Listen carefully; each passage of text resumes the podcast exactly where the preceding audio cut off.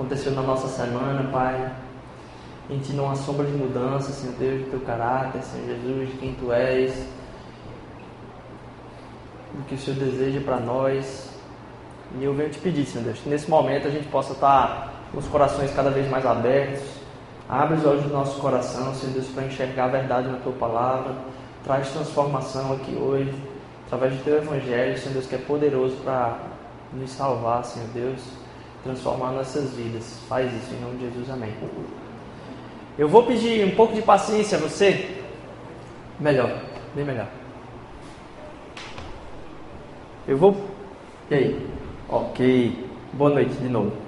É, eu vou pedir um pouco de paciência a você. Minha garganta está realmente lá embaixo. E aí eu vou tentar não gritar. Vou tentar não também falar muito rápido.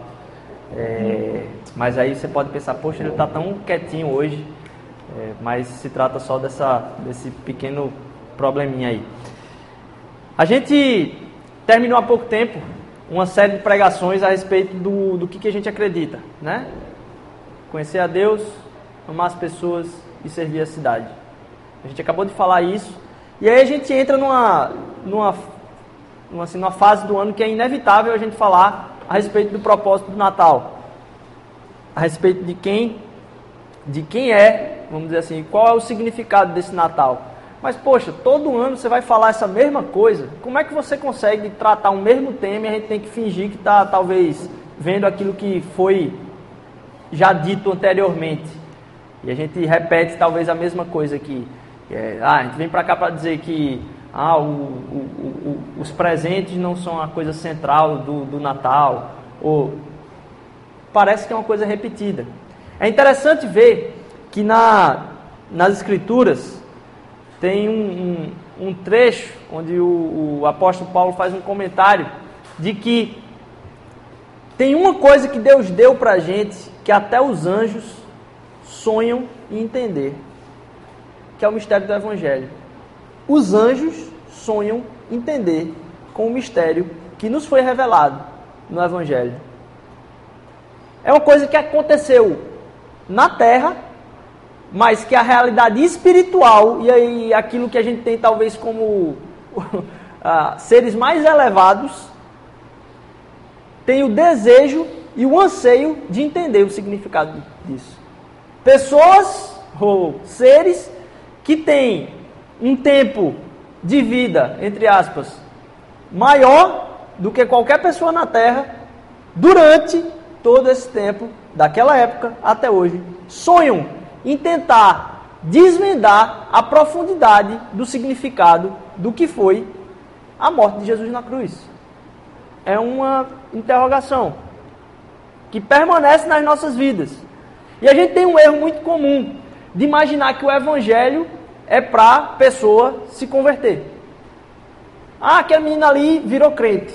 Ah, aquela menina ali agora está na igreja. Ah, aquela pessoa ali agora está a Bíblia debaixo do braço. Isso aí foi o que, que fez isso? Não, foi o evangelho. A pessoa falou aquilo ali e foi feita a pergunta: você aceita? E a pessoa aceitou.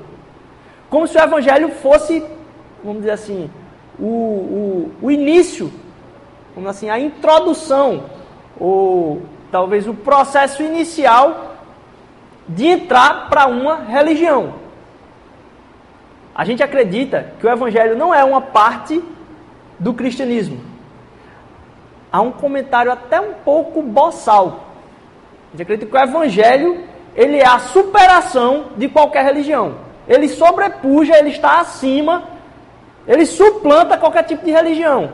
Até mesmo que eu e você possamos pensar do cristianismo. O cristianismo não é maior do que o evangelho. A mensagem do evangelho, o cristianismo está dentro dela e todas as coisas estão dentro dela.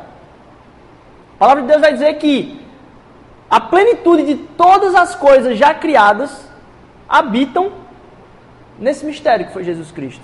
E é sobre isso que eu queria falar um pouquinho hoje. E aí eu queria que vocês abrissem comigo, quem tiver com Bíblia, quem não tiver não tem problema. É, por favor, acompanha comigo aqui em Mateus 1, 23. Mateus capítulo 1, versículo 23. Você só esse versículo hoje.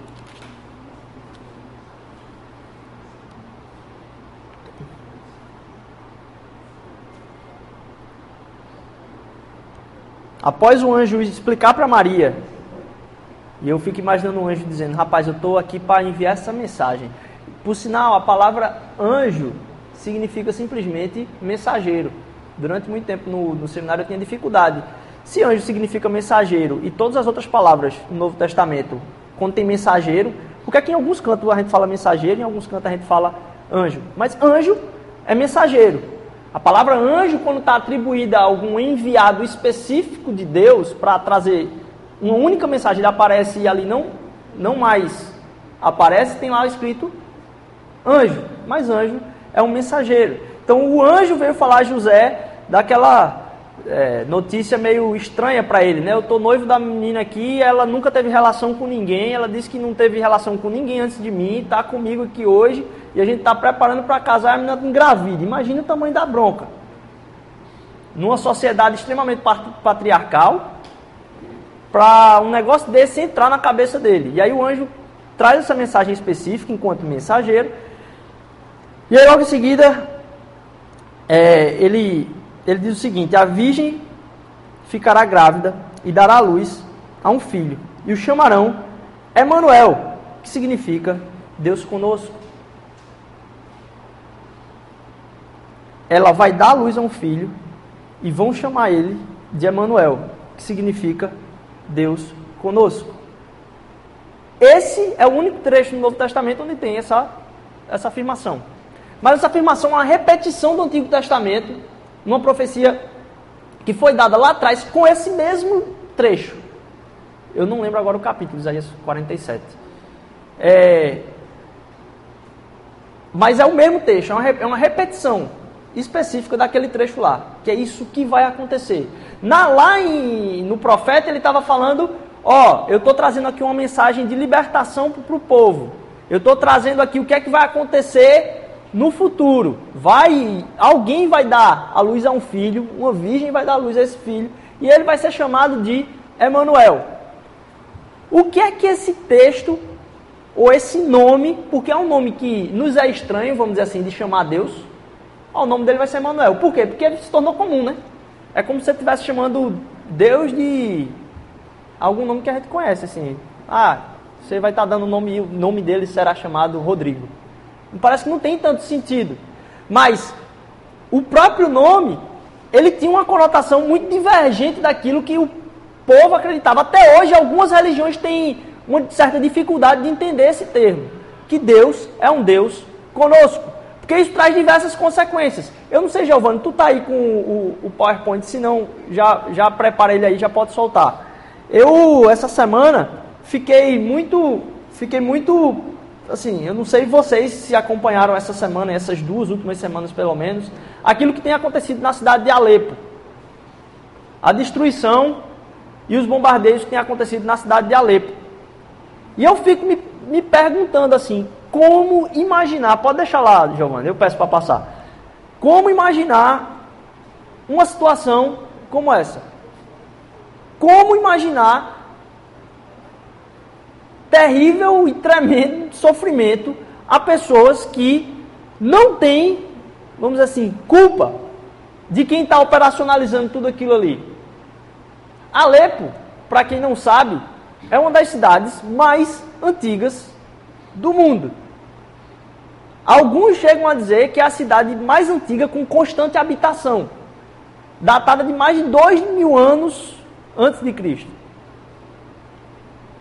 É um centro histórico de muitas coisas que hoje a gente, vamos assim, traz para a nossa vida enquanto civilização, mas que teve suas origens lá atrás, numa cidade que ainda hoje existe e que tem tesouros arqueológicos, históricos, e só de olhar a destruição disso, para mim já me dá um pavor.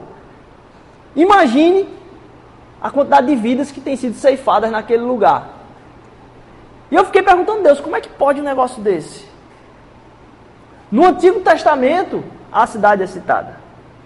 Alguns acreditam ser, pelo menos o povo judaico, em sua maioria, acredita ser uma cidade chamada, acho que é Arantová, que está lá no livro de Samuel, no capítulo 10, segundo Samuel, capítulo 10, onde teve batalha, foi primeiro conquistada é, no reinado de Davi, mas depois na parte de Saul também, ou foi conquistada na parte no reinado de Saul, mas Davi também enfrentou os povos que habitavam naquele lugar antigamente. Muito bem estabelecido. E aí, no século XX, crises e crises e crises e crises, corrupção e mais corrupção e mais corrupção, é, corrupção em todos os aspectos político, religiosa, ideológico. E acontece um negócio desse, eu fiquei apavorado, apavorado. Isso aí é uma foto de como ela era. E aí eu faço questão de mostrar aqui, porque para a gente entender um pouco disso, eu acho que faz-se necessário a gente pensar sobre uma tragédia tão brutal que está acontecendo nos dias nossos. Acho que a gente vai crescendo e vê ah, a, a época lá de Hitler, a época de, sei lá, Stalin, a ditadura na China, e a gente começa a pensar algumas coisas como a gente vê na história, como é que as pessoas não pararam para pensar sobre aquilo naquela época. E hoje, com a comunicação que existe, a gente continua silencioso a respeito de coisas que acontecem nos nossos dias. Isso aí era antes. Pode passar, Giovanni. Antes de acontecer lá a tragédia. Cidade histórica. E aí só umas, alguns exemplos de como é que era antes e como é que se tornou depois. Antes, lógico. Antes e depois, sem torre, lá embaixo. Hoje, como é que está a cidade? Completamente desabitada. Estima-se que quase dezenas de milhões de pessoas já tenham passado por algum tipo de fluxo. Ou dentro da cidade, mas principalmente para fora dela. A população, ela é, em média, tem em média menos de 25 anos. A população tem em média menos de 25 anos. Os que mais sofrem e morrem são homens nessa faixa etária. Mas estima-se também que por causa dos, das migrações, talvez metade das mortes possam ser de crianças. Metade das mortes possam ser de crianças. Pode passar. E aí eu não queria trazer algumas imagens aqui, principalmente alguns vídeos eu até cortei. Pode passar. E eu queria parar nessa imagem aí, que é a última. Acho que não sei se foi de hoje de tarde, ou mas ou se foi de ontem à noite, não sei. Mas o título das reportagens que tem usado a, a, a situação dessa criança é As crianças de Alepo não choram mais. As crianças de Alepo não choram mais. Elas pararam de chorar. E se você procurar na internet, lógico, um dos lugares mais atualizados para se pesquisar com tanta notícia, é, com, com, com pouca informação, talvez seja a hashtag do Twitter e a própria Al Jazeera que tem uma página específica só sobre eles. Mas o vídeo trazia essa criança aí em estado meio que de choque, paralisada no hospital, junto com alguém que eu não me lembro se é a tia ou a mãe, que recebeu um bombardeio em casa enquanto estavam dormindo. E quando ela acordou, todos os filhos delas tinham sido dizimados, todas as pessoas da família, eram acho que três famílias no mesmo prédio, e todas elas é, foram quase por completo para o espaço e estava-se no hospital, o hospital completamente empoeirado. E todas as crianças que estavam lá estavam com essa mesma situação aí, com essa mesma cara e todas. Não, provavelmente não tem água, porque todas as crianças continuam do mesmo jeito e as pessoas que estão lá dentro também do mesmo jeito. E é impressionante ver que realmente, durante os 4 minutos de vídeo, 3,50 de vídeo que tem lá, a criança não solta uma lágrima. Aí eu disse: não, isso aí é um exagero. Logo em seguida, o vídeo mostra duas crianças que não sabem ainda, mas provavelmente são órfãs. E estão caminhando no, no, no hospital. E elas, paradas na maca, a filmagem na cara delas, elas não choram. Isso está acontecendo nos dias de hoje. Como é que eu posso dizer que Deus é um Deus conosco? Como é que eu posso afirmar isso? Parece meio distante de uma concepção normal de alguém. E a gente só consegue entender o significado desse Deus conosco em situações como essa. Não sei se tem mais algum. Gil, passa aí. Não, acabou. É, Eu não sei se a gente tem como ter um significado disso, se a gente não entender o porquê o Evangelho explica o Deus conosco. Situações como essa não vão ter mais, não tem resposta. Não tem resposta. Muita gente às vezes fica querendo dar uma resposta para o mundo do porquê Deus faz as coisas. E às vezes querem encontrar respostas fáceis. Ah, porque isso vem para um bem maior. Por que, que a gente não admite logo que a gente não sabe? E que a gente é incompetente em descobrir isso? Por que, que a gente não se rende? Parece que às vezes a gente quer tratar a, a Deus como sendo algo completamente explicável. E eu queria trazer três pontos aqui a respeito do Emmanuel. Qual é o interesse do Deus conosco? Qual é o mistério do Deus conosco? E qual é a empatia do Deus conosco? Primeiro, qual é o interesse do Deus conosco? Porque a gente pode incorrer em cada um desses tópicos aí de tirar um erro para a gente. A respeito do interesse, a gente pode ter um erro muito grande na nossa vida de achar que Deus, ou eu preciso, prestar contas a respeito de alguma coisa para Deus. E por isso que Ele está aqui comigo. Eu tenho um relacionamento com Deus onde eu não entendo mais o temor a Deus como sendo algo, como o reconhecimento de quem Ele é, mas um medo do que Ele vai fazer comigo. O temor a Deus não está ligado com o que Ele vai fazer comigo, mas um reconhecimento de quem Ele é. É muito diferente.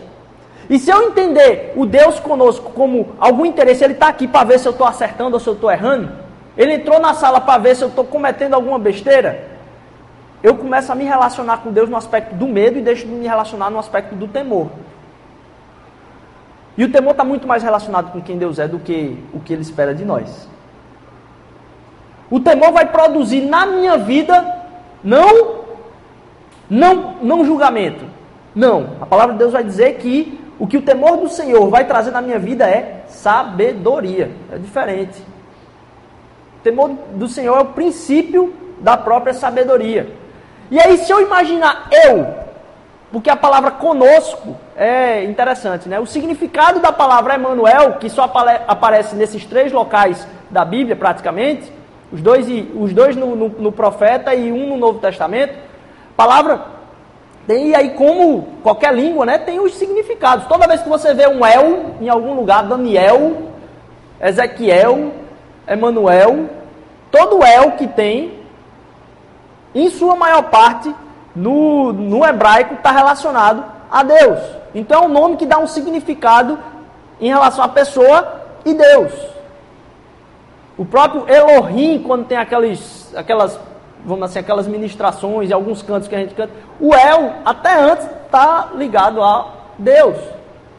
E quando é, tem lá, sei lá, Emanu, sempre que tiver alguma coisa com U, no meio, assim, antes do, do, da última sílaba, é como se fosse o, a primeira pessoa do plural para a gente.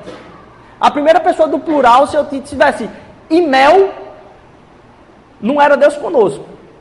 Não sei, eu não, não vou traduzir aqui, mas talvez fosse um Deus comigo, alguma coisa. Mas o, o, o início dessa frase, o é, com o M aí, ele forma só o, a preposição com. com. Quando você tem o Emanu, ele traz, ó, é alguma coisa comigo. Quem é comigo? Esse Deus. Então é isso quando ele estava falando esse nome, para o hebraico era só uma conjugação de uma palavra. Ele está dizendo o nome daquela pessoa ali, não é como se ele estivesse dizendo, o nome dele vai ser Zeca. Não, o nome dele vai ser Emanuel, tinha um significado na expressão para o povo. E um significado que quebrava a ideia de distância em relação a Deus. Porque havia o quê? Para se chegar a Deus tinha o quê? Você saía da sua cidadezinha lá no interior de Serra Talhada, lá no interior de, da sua cidade que você morava, e toda vez no ano você ia lá para Jerusalém fazer a, a entrega dos sacrifícios. E você tinha que levar o seu bichinho lá, e se não tivesse condição de levar o seu bichinho carregando sei lá quantos quilômetros a pé aí, você podia chegar lá em Jerusalém e comprar talvez o seu, o seu bichinho e, e aí entregar como sacrifício. Mas a distância do povo para Deus, existia gente no meio aí. E agora Jesus é chamado de Emmanuel. E quando eu vou para uma festa, quando eu estou com as pessoas, porque Rodrigo aqui está conosco, Maiara aqui está conosco, Raquel está conosco. Qual a diferença de eu entender agora? Não só que o interesse de Deus não está em, em, em vir checar o que eu estou fazendo, a presença dele aqui. Mas primeiro que ele não tinha interesse, vamos assim, não existia nenhum segundo interesse por trás.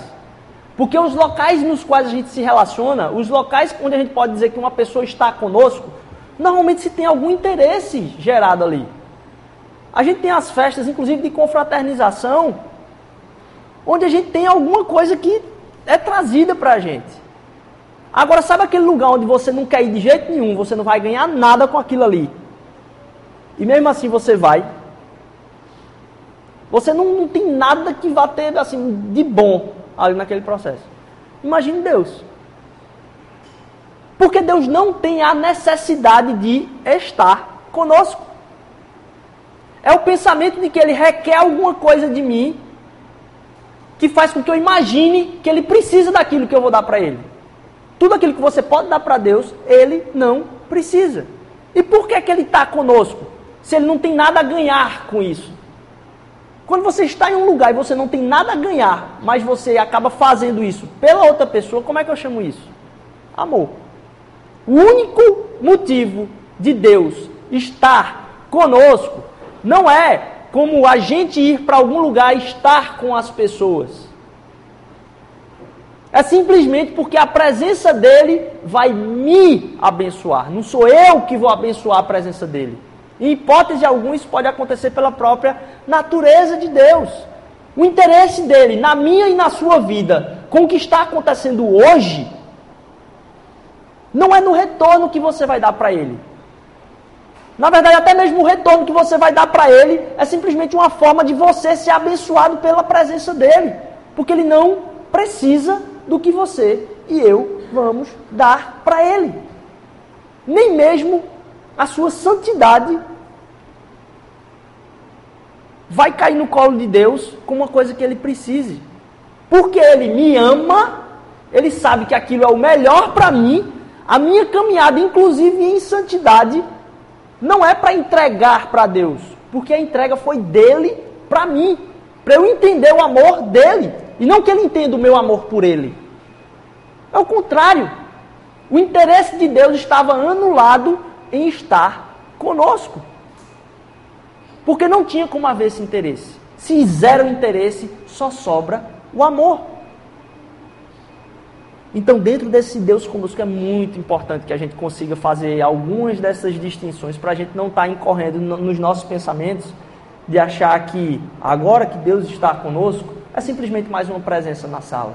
Não, era alguém que não tinha nada para entregar, não tinha nada a receber.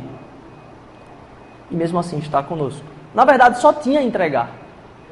Segundo ponto, a gente falou do interesse. Eu queria falar do mistério. Porque hoje em dia, as pessoas falam de, da, da espiritualidade de uma maneira bem, vamos dizer assim, intelectualizada. E a gente pode incorrer no erro de imaginar que aquilo que eu penso sobre Deus e a forma como eu enxergo a religião é o que vai me deixar safo, é o que vai me deixar livre e pleno em mim mesmo. E a gente perde um aspecto misterioso dele estar conosco. Porque Deus, Deus, a mentalidade de Deus habitou em um bebê. E esse mistério só é entendido se a gente. O que a gente pode entender desse mistério é só uma coisa: a perda. A perda que ele mesmo teve em vir. Então, na encarnação, não necessariamente na morte, sem antes de vir a morte de Cristo, na própria encarnação, Deus, como diz lá em Filipenses capítulo 2, se esvaziou ele não considerou o ser a Deus. E se eu não entender que isso é um mistério, eu não estou falando aqui naqueles, aquelas palavras, não, isso é mistério, isso é mistério. Não, não é isso. Mas se eu não entender que isso é místico e é sobrenatural, eu vou começar a pensar que eu posso colocar Deus num livro somente. Deus não cabe, aí espero que eu não seja mal interpretado. Deus não cabe nesse livro. Ele é maior do que esse livro. Sabe qual é um. Só para não deixar vocês pensando besteira. Deus não cabe nesse livro. Deus é maior do que esse livro. Agora, esse livro é maior do que a minha e a sua cabeça. Então, tem Deus, o livro e eu e você. A forma da encarnação de Jesus Cristo foi o máximo, e olha que ainda é um, ainda é um mistério para a gente, é o máximo que ele podia explicar do amor dele para a gente. Ele disse, bicho, como é que eu desenho? Você sabe aquele negócio? Quer que eu desenhe? Jesus Cristo era Deus dizendo, ó, eu vou tentar aqui desenhar para vocês qual o tamanho do meu amor, porque parece que vocês não entendem. Se você for pegar o Antigo Testamento, é a história de Deus tentando trazer o povo de Deus de volta para perto dele. Era o povo de Deus se afastando de Deus e Deus tentando resgatar. O povo de Deus se afastando de Deus e Deus tentando resgatar. Durante toda, toda a história da humanidade, após a queda, é a história do resgate de Deus por mim e por você. O mistério de Deus está na revelação que eu consigo entender dele. Porque eu só consigo entender de Deus aquilo que ele se revelar a mim. Não tem como você dizer, ah, o que eu penso a respeito do cristianismo é isso, isso, isso, isso, isso, e você achar que isso é que vai lhe salvar. Tem muita gente que tem umas ideias muito mais broca, muito mais reduzida daquilo que você entende de muito mais broca, eu não sei nem, não sei nem traduzir broca aqui para vocês. Mas muito mais broca e muito mais reduzida do que é o evangelho de Jesus Cristo e que está muito mais próximo de entendê-lo por buscar na ignorância da sua capacidade de entender, do que no seu orgulho. Porque se tem uma coisa que Deus tem ministrado muito no meu coração, é, se tem um lugar de que Jesus está longe, é do orgulho.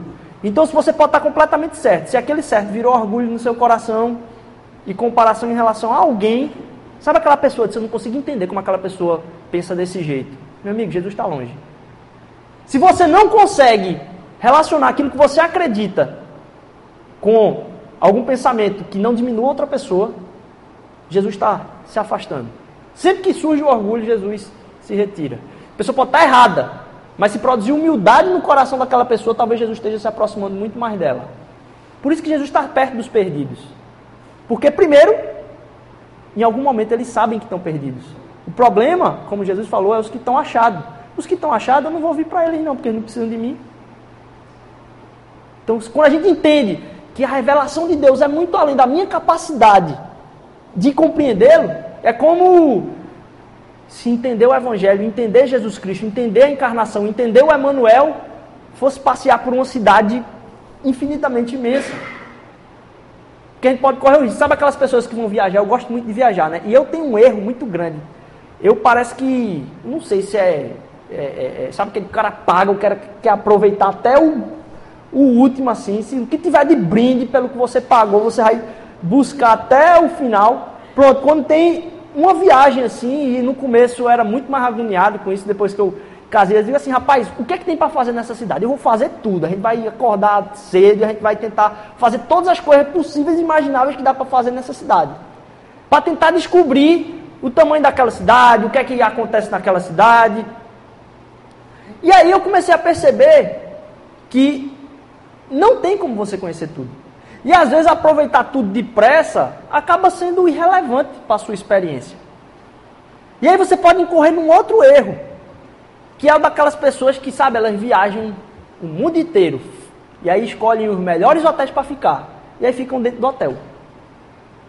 Você viaja para uma cidade fantástica e aproveita demais o hotel da cidade. Quando tem hotel igualzinho dentro, é igual na sua cidade. São aquelas pessoas, sabe aquelas pessoas que eu tenho um. Rapaz, eu tenho agonia, é porque eu tenho um problema relacional, assim, com muita, muita, muita coisa. Mas, e Deus precisa me tratar. Mas um deles é tirar foto.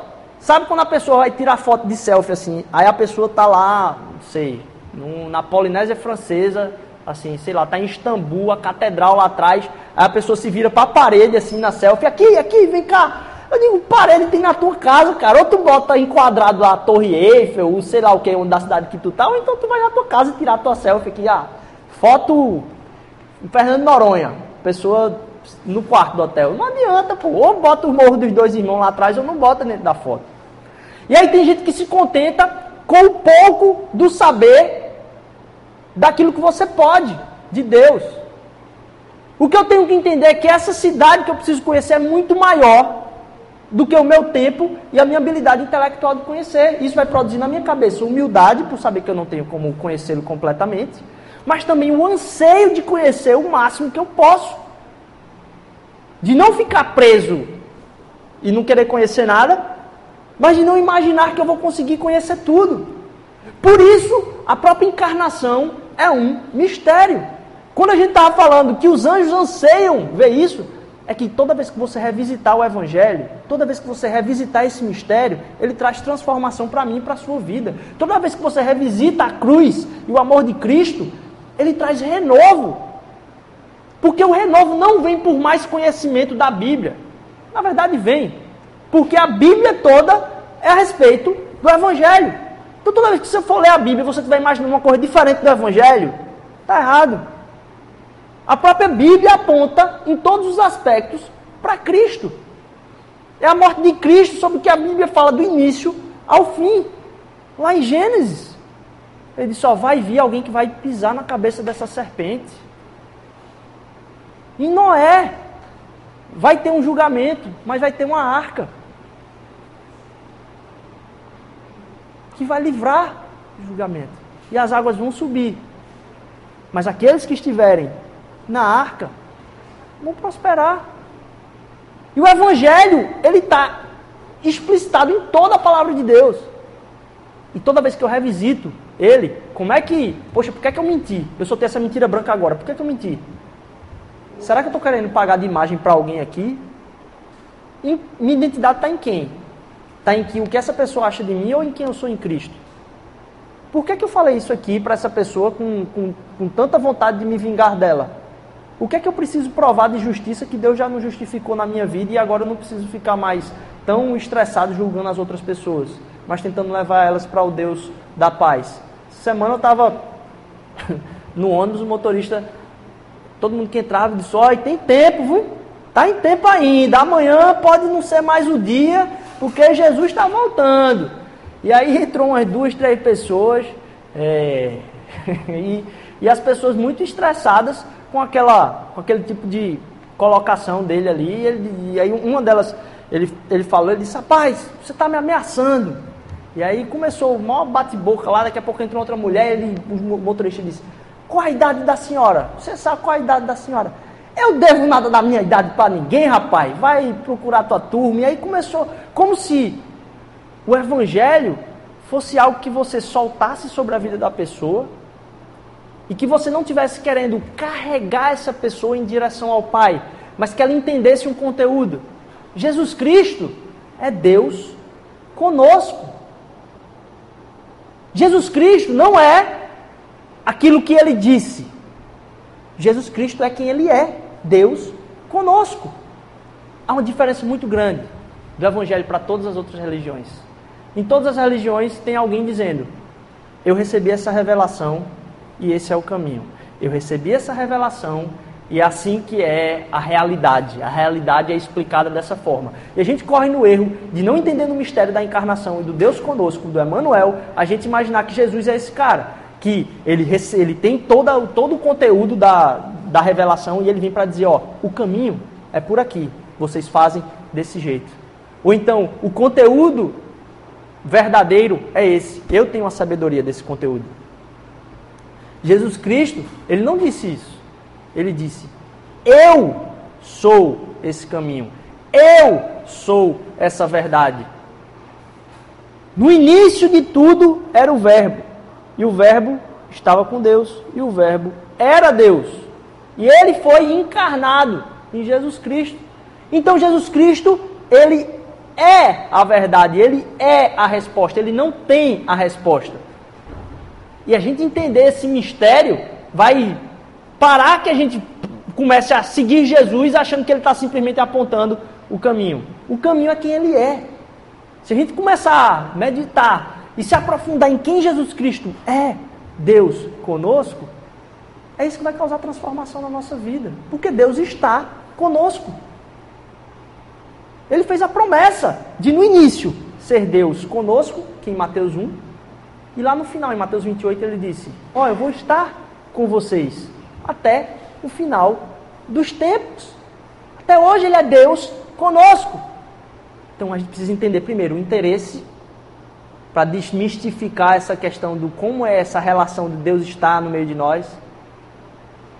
A gente precisa desmistificar também o mistério e entender que a gente não vai entender e saber que toda vez que a gente revisitar esse mistério, ele causa transformação na nossa vida, porque é muito profundo.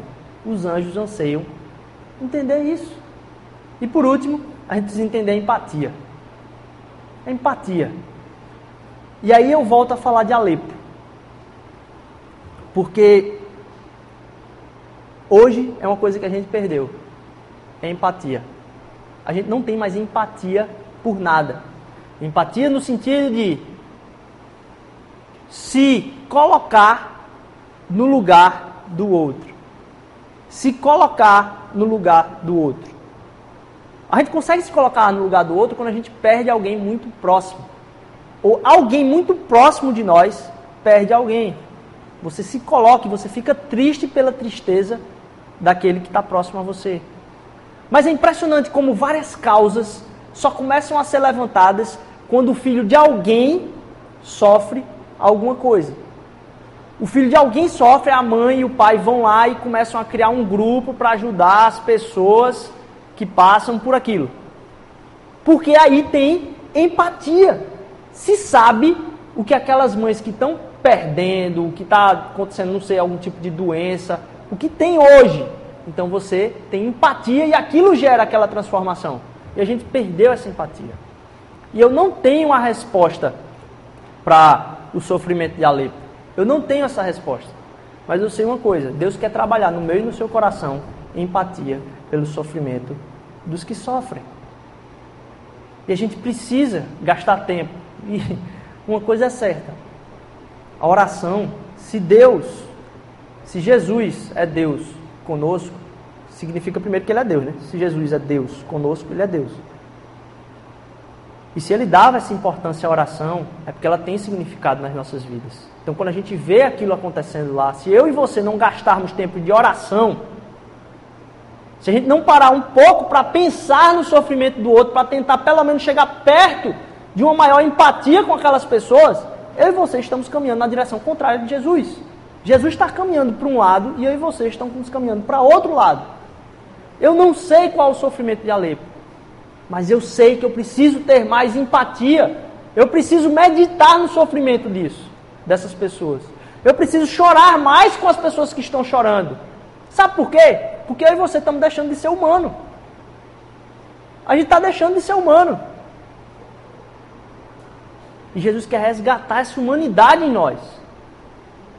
Além de eu não saber esse sofrimento, uma explicação eu posso ter para isso. Está lá em Samuel, ou em Salmos 22.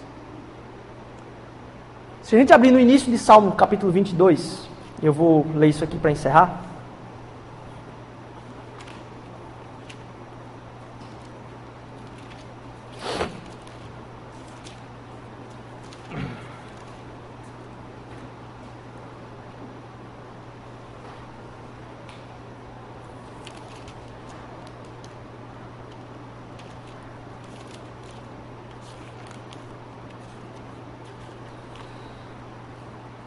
Início de Salmo 22. Olha esse texto. Meu Deus, meu Deus, por que me abandonaste? Por que estás tão longe de salvar-me, tão longe dos meus gritos de angústia? Isso é o salmista clamando a Deus pelo por que Deus fez isso com ele. Mas vocês reconhecem esse texto. Esse foi o texto que Jesus falou na cruz. Esse foi o texto que Jesus falou nos seus últimos momentos. É uma repetição desse versículo. E o brado de Jesus na cruz, clamando o Salmo 22, é simplesmente Jesus dizendo: Eu entendo o que você passou. Eu sentir o que você sentiu. Uma coisa eu sei: se tem alguém que tem empatia com o sofrimento daquelas pessoas, é Jesus Cristo. E se tem uma coisa que eu e você podemos colocar diante de Deus para ter o coração transformado, é o meu coração ser mais empático com esse sofrimento. Porque o clamor daquelas pessoas é como se eu não tivesse resposta, elas não tivessem resposta, ninguém no mundo tivesse resposta para aquilo. Mas eu sei que foi o mesmo clamor de Jesus Cristo na cruz. E quando eu e você estamos em alguma situação onde a gente diz, Senhor, por que eu estou passando por isso? É como se Jesus falasse, é, eu sei, eu também passei. Mas ele passou por mim e por você. Para desenhar, simplesmente para que a nossa mentalidade tapada, vendada pelo pecado, pudesse ser desvendada através do mistério, do milagre, da revelação do amor de Cristo na cruz por nós. Que a gente possa cada vez mais compreender que ao enxergar o interesse de Cristo, a gente enxerga o amor, porque não tem interesse. Ao enxergar o mistério de Cristo, a gente começa a se tornar mais humilde. E ao enxergar a empatia de Cristo, a gente se torna quebrantado. Porque o sofrimento que ele sofreu é o que eu e você nunca vamos poder sondar nos nossos corações, por maior que seja o meio do seu sofrimento. Porque o sofrimento dele, de novo, não está somente no cravo na cruz, está no abandono eterno, de unidade perfeita, de unidade eterna com Deus. Jesus bradou: Por que me abandonaste? Por isso, ele é chamado Emanuel. Ele é Deus conosco. Ele está presente no meio de nós. Mas ao entender o mistério, o interesse e a empatia, nosso coração não tem como não ser trucidado para ver a maravilha que é a mensagem do evangelho e que a gente vai continuar sondando ela todo final de ano. A gente vai repetir a história do Natal e o ano inteiro a gente vai pregar sobre o evangelho. Isso é o combustível para eu e você, segunda-feira, meu amigo. É a manutenção da minha vontade de viver, é entender que isso aqui tem um propósito. Em Cristo há propósito. Fora dele não tem propósito. Que você possamos nos colocar diante dele imaginando, Senhor, o que é que o Senhor quer transformar na minha vida, Senhor Deus? Ao falar de Deus conosco, Pai, como imaginar algo para mim que seja difícil e olhar para o mistério, Senhor Deus, da tua revelação, de poder te chamar de Deus conosco, Pai, e ver a perda que foi, Senhor Deus, o rendimento, Senhor Deus, que o Senhor teve que ter por amor a nós, Senhor Deus. Obrigado, Senhor Deus. Obrigado, Senhor Deus, por ser Deus conosco, Pai. Obrigado, Pai, por manifestar a tua graça nas nossas vidas, Senhor Deus. Obrigado, obrigado Senhor Deus, porque no profundo do teu coração, Pai, está o desejo que a gente entenda o teu amor, Pai. Faz com que a gente entenda cada vez mais o teu amor, Senhor Deus. Nos faz sair daqui mais pleno, Senhor Deus, da tua paz, Senhor Deus, porque é isso que o teu amor traz para nós, Senhor Deus. É paz de estar repousado na tua presença, Senhor Deus está repousado naquele que é o Deus que está conosco, Pai. Obrigado por isso, Senhor Jesus. Faz com que o meu coração, Senhor Deus, possa ser colocado diante de Ti para saber, Senhor Deus, há algo ainda, Senhor Deus, que eu preciso entregar para Ti, Senhor Deus. E quebranta meu coração, Pai, para que eu possa estar chorando com os que choram, Senhor Deus. Possa estar sofrendo com aqueles que sofrem, Pai, porque foi isso que o Senhor fez comigo, Senhor Deus. O Senhor está ao meu lado, Pai. O Senhor sofre comigo, Senhor Deus. Quando eu não estou enxergando, Pai, Deus está conosco. Quando tem angústia, Senhor Deus, Deus está conosco. Quando tem dúvida, Pai, Deus está conosco. Faz caminhar, Senhor Deus, em esperança contigo, porque Deus está conosco, Pai. Obrigado, Jesus, pelo Senhor. Em nome, em nome, Senhor Deus, do teu próprio Filho, Senhor Deus. Em nome de Jesus, que é Deus conosco. Amém.